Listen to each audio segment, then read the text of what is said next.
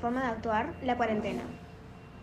Eh, de varias maneras, porque la pandemia y estar encerrada me ha hecho conocerme más, pasar más tiempo conmigo misma. Entonces he cambiado obviamente, no mi personalidad, pero sí mi forma de actuar. He aprendido a tolerar más a las personas, porque tú sabes que estar como que encerrada en la casa con las mismas personas siempre causa problemas, pero he aprendido a controlarme también y tener autocontrol.